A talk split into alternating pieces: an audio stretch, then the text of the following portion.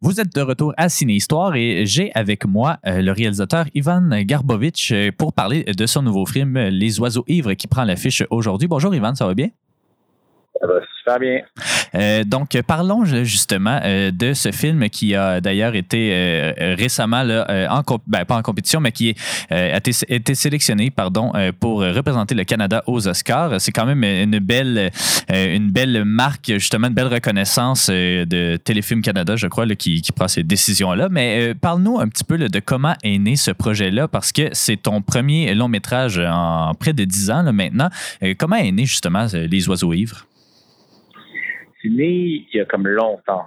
il y a 15 ans, je me suis perdu un peu dans le sud de Montréal et j'ai, comme, dans le brouillard à Saint-Rémy, j'ai vu des travailleurs saisonniers out of nowhere devant une caisse d'épargne. J'étais comme, voyons donc, qu'est-ce qui se passe? Je suis dans un rêve.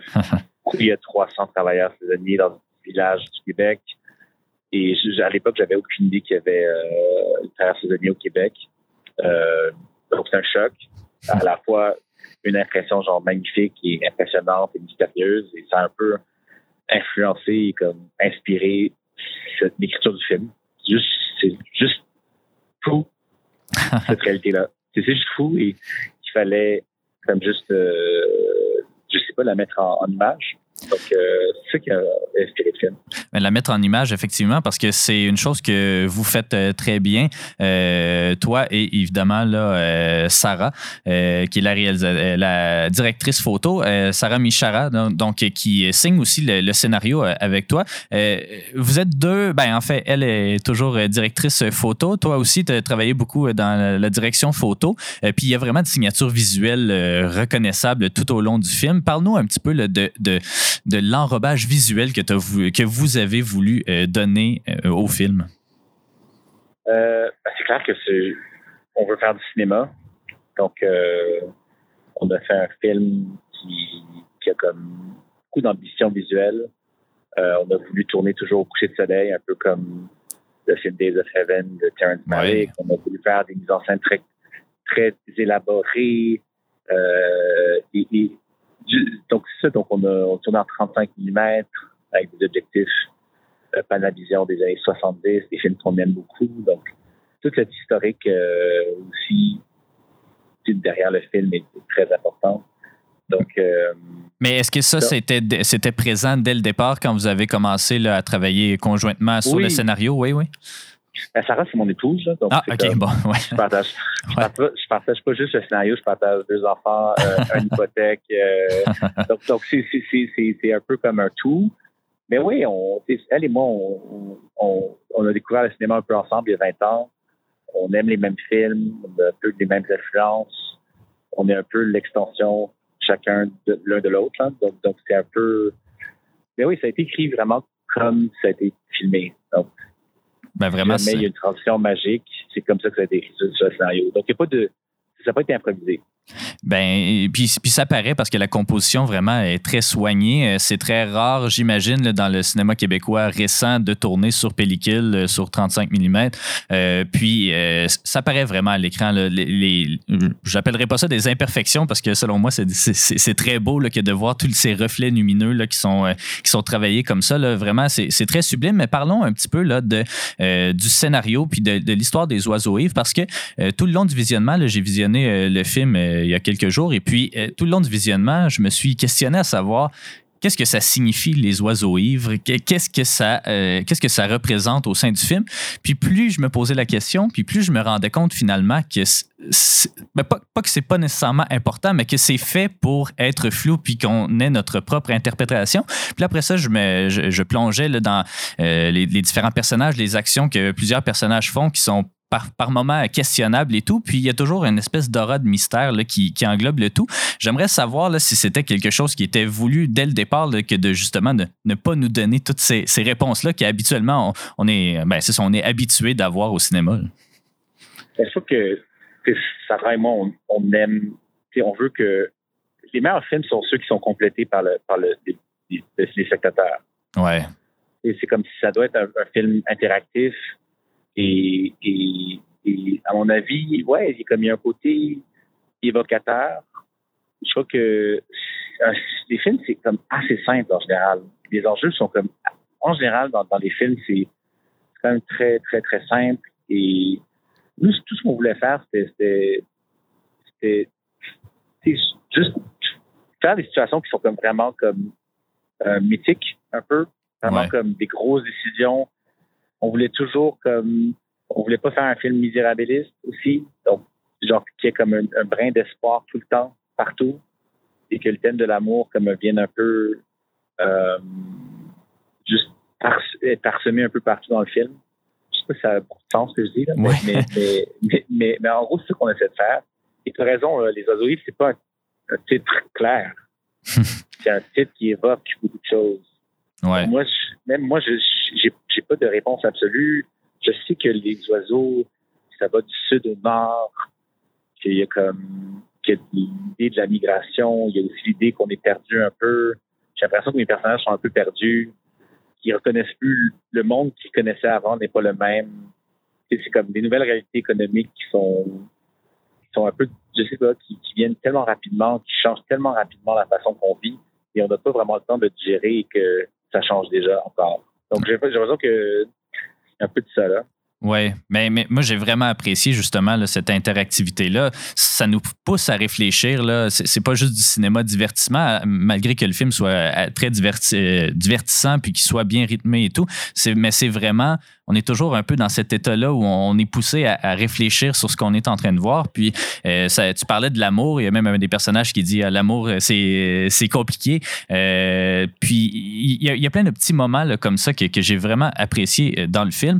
Puis, moi, c'est, oui, il y a la question de l'amour qui est sortie aussi, mais il y a la question aussi des, doubles vies ou de ne pas connaître nécessairement la réalité de, de tous un chacun. il y a plusieurs moments là où c'est ça, on, a, disons, une vision, on sait tous maintenant euh, qu'il y a plusieurs travailleurs justement euh, étrangers, internationaux là, qui viennent travailler sur nos fermes, par exemple, euh, mais on ne connaît pas leur réalité, on ne connaît pas leur, leur passé, on ne sait pas non plus ce qu'ils font le reste de l'année. puis justement, même à eux-mêmes, là, les, les, différents travailleurs ont, ont, différentes vies. Puis il y a un personnage qui le dit très très bien, je me souviens plus exactement là, de, de, son nom, mais c'est un personnage un peu plus âgé qui fait 15 ans, là, ça fait 15 ans qu'il vient travailler au Québec. ça m'a vraiment beaucoup parlé. Puis euh, j'ai bien aimé aussi que tu représentes qu'il n'y a pas juste nécessairement les, Mexicains ou les Guatémaltèques, des gens d'Amérique latine qui viennent. À, certains autres moments aussi, euh, tu présentes d'autres euh, d'autres populations immigrantes qui viennent travailler sur les champs. Est-ce que comment s'est effectué un peu cette recherche-là ou cette approche avec la réalité là, du travail sur les champs? un, on a fait des recherches comme juste sur Internet, euh, des académiques qui ont allé voir des films, des documentaires. Il y a quand même beaucoup de. C'est pas un sujet qui, qui, qui, qui est tout récent. Là. Ça fait quelques années que ça existe. Euh, on entend parler toutes les années. J'ai visité des fermes. J'ai comme une collègue de travail qui m'a mis en contact avec son cousin, qui m'a montré sa ferme. Et tous les fermiers, en général, c'est des gens très fiers. Ouais. Et, et euh, on était visiter plus 4-5 fermes, juste pour voir un peu les conditions de travail, à quoi ça ressemble. Tout de suite, on est rentré dans les dans, dans les dans les, les habitations du travail Il y avait comme bien sûr beaucoup d'émotions, un peu comme Léa, quand finalement elle est dans à l'envers du décor et elle se retrouve seule dans, dans une des roulottes. Je me souviens en film. Il y avait un peu cette, cette, cette, découverte-là de notre culture, mais dans le silence. Mm-hmm. Et euh, c'est ça, et en faisant nos recherches, on a vu, oui, qu'il y avait des gens d'origine euh, pakistanaise et indienne qui font les champs aussi. Chaque, chaque samedi, il y a un bus euh, dans le Malex qui attend et qui nous emmène pour des renforts éventuels s'il faut euh, pendant les récoltes. Ouais. Donc, ouais, il dans les serres ou les spécialistes des Guatémaltèques. C'est pas juste des, des... Et aussi, on a appris que c'est la main-d'œuvre, quoique manuelle, mais très spécialisée. Ouais. Genre, les, les fermiers ils disent qu'ils sont importants, ils sont vitaux au, au, fonctionnement des, des, fermes québécoises. Mm-hmm. C'est aussi qu'on a appris. Et que chacun a une spécialité. Il y en a, il y a des managers dans les serres aussi qui comprennent très bien euh, comment pousser les tomates. Bref, c'est comme c'est tout un monde. là. C'est vraiment comme c'est un monde auquel, oui, tu, mentionnes, il y a eu quelques films euh, là-dessus, mais c'est un monde, on dirait que si on ne l'a jamais vécu, qu'on n'est pas nécessairement au courant, là, parce que. Oui, oui, loin des yeux, loin du cœur. Oui, exactement, ouais. Puis, euh, mais même aujourd'hui. Oui. Ben oui, même, aujourd'hui, mais surtout aujourd'hui, parce que justement, on a perdu un peu ce, passé traditionnel québécois de, justement de, de, de, travailler la terre. Puis maintenant, ben, ça revient un peu aux populations immigrantes. Là, puis, qui, qui puis d'une certaine façon aussi, il y a un des personnages en, début du film aussi là, qui, mentionne c'est comme à l'armée. Hein, puis euh, c'est, vrai de, de, de, certaines façons. Là, puis on pourrait dire ça de plusieurs autres euh, corps de métier qui impliquent beaucoup les populations immigrantes. Là. On dirait que, pas nécessairement qu'on les prend pour, euh, qu'on les prend pour acquis, ni, non plus qu'on les sous-traite, là, mais ça revient un peu à ça. Là. Oui, mais c'est clair que comme j'invite le spectateur à, s'informer après. Là. Ouais. Parce qu'il y a un vrai débat, euh, un vrai débat à avoir, comme j'imagine en, tant que société. Là, c'est comme, je trouve que c'est important de, de quelqu'un qui travaille au Québec soit traité comme un Québécois. Ça me semble, ça me semble logique. Ben oui. Donc, euh, ça me semble logique et j'ai l'impression que en, en, ayant en les mettant loin de l'œil public, euh, qu'on qu enterre un peu la conversation. Ouais. Je crois que c'est ça, ça le, la vie, la vie moderne. On subventionne le pétrole pour l'économie mondiale, on subventionne euh, ce genre de, de, de, de main d'œuvre pour faciliter l'agriculture locale. Mais est-ce que, en tant que société, on va dans la bonne direction? C'est pas une, une, question que le film essaie de répondre, mais c'est clairement une question que je veux éveiller chez le spectateur. Oui, puis ça euh, fonctionne, euh, ça fonctionne très très bien parce que justement, je me suis mis à questionner. Je viens de pas très loin de Saint-Rémy non plus, donc euh, moi je, suis au courant de ces justement de ces réalités là. Puis mais, mais, mais c'est aussi pour les familles québécoises, je dirais, parce que il y a 30 ans, quand tu étais jeune à Saint-Rémy, tu avais quand, tu disais je vais prendre la ferme de mon père, c'était pas ce que tu imaginais non plus. Donc c'est des grandes fermes, c'est beaucoup d'hectares.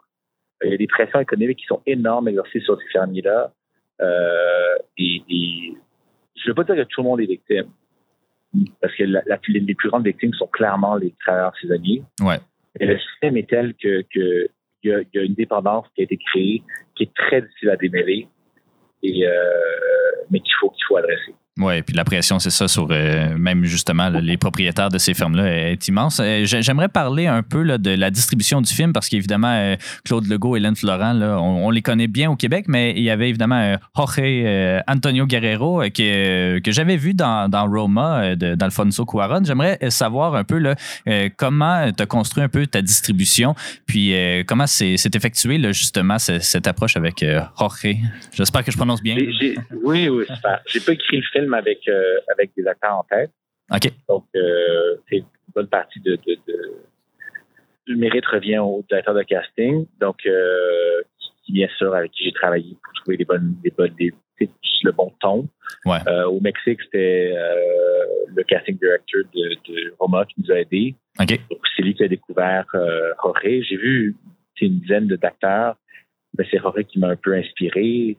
Jorge, c'est quelqu'un qui est quand même assez brut, euh, c'est un, diamant brut, j'allais dire pas brut, mais, c'est un diamant brut qui a, qui a comme qui a, qui a, donné beaucoup de poésie au, personnage. Il est très physique mais sensible, donc il est comme je sais pas, il, ouais. tu sais quand, quand, on rencontre quelqu'un, on, réalise que c'est c'est le c'est le, le, rôle finalement. Mm-hmm.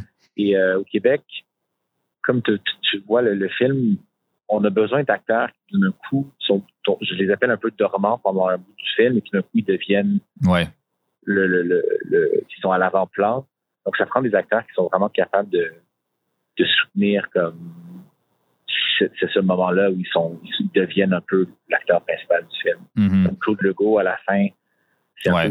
le dernier acte, c'est presque celui de Claude Legault. Ouais. Euh, Marine aussi, c'est comme toute la tour, le tournant du film repose sur elle.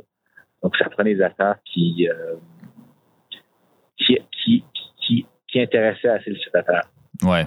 Non. C'est pas des. Euh, si Claude Legault est dans le film, on sait que quelque chose va arriver, right? Ça peut pas juste être le papa qui est en arrière-plan pendant tout un film. Ouais. Donc, euh, Mais, mais c'est la, la, distribution vraiment est tout efficace. Justement, Marine Johnson aussi, là, qui, qui, est très, très bonne et puis qui, justement, le, dernier acte repose un peu sur elle. En terminant, quand je, je, parle aux artisans des films, aux réalisateurs et tout, j'aime toujours parler de leurs influences parce que nous, on est une émission là, qui s'intéresse aussi à l'histoire du cinéma. Euh, tu mentionnes avoir travaillé sur des, euh, des objectifs, justement, des années 60-70 parce que c'est le cinéma que toi et Sarah, vous, vous aimez beaucoup. Mais euh, évidemment, Terrence Malick, tu l'as mentionné, mais c'est une influence qui, qui, se voit assez facilement à l'écran. Quels sont les réalisateurs là, ou les artisans du cinéma là, qui, qui t'ont inspiré peut-être depuis le début de ta carrière, mais aussi pour Les Oiseaux Ivres? Pour ce film, je dirais Mauvais sang de Léo Carax, The Yards de James Gray et mm-hmm. Birth de Jonathan Glazer. C'est comme, comme des, des, incontournables. Ouais. Et sinon, euh, ben, c'est un peu ça. Sinon, euh, clairement, euh, j'ai vu genre André Roublev genre 200 fois.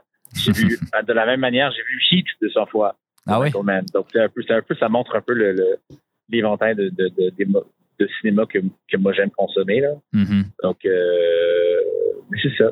C'est un peu sans globe. Mais je, suis un peu. J'ai comme une partie de moi qui, a, qui, aimerait avoir 22 ans et voir mon film. Parce que je l'ai fait, j'ai fait comme un, un, geek un peu. j'ai comme j'ai voulu faire un film qui était comme sans compromis d'un point de vue cinématographique. Et euh, comme les, films que moi j'aime. Les films sont, sont sans compromis. Donc, euh, et, et, et, même si, et c'est très ambitieux, et même si tu plantes, au moins tu es ambitieux. Au moins tu as essayé de faire quelque chose. Ouais. mon premier film, j'ai essayé d'être sobre.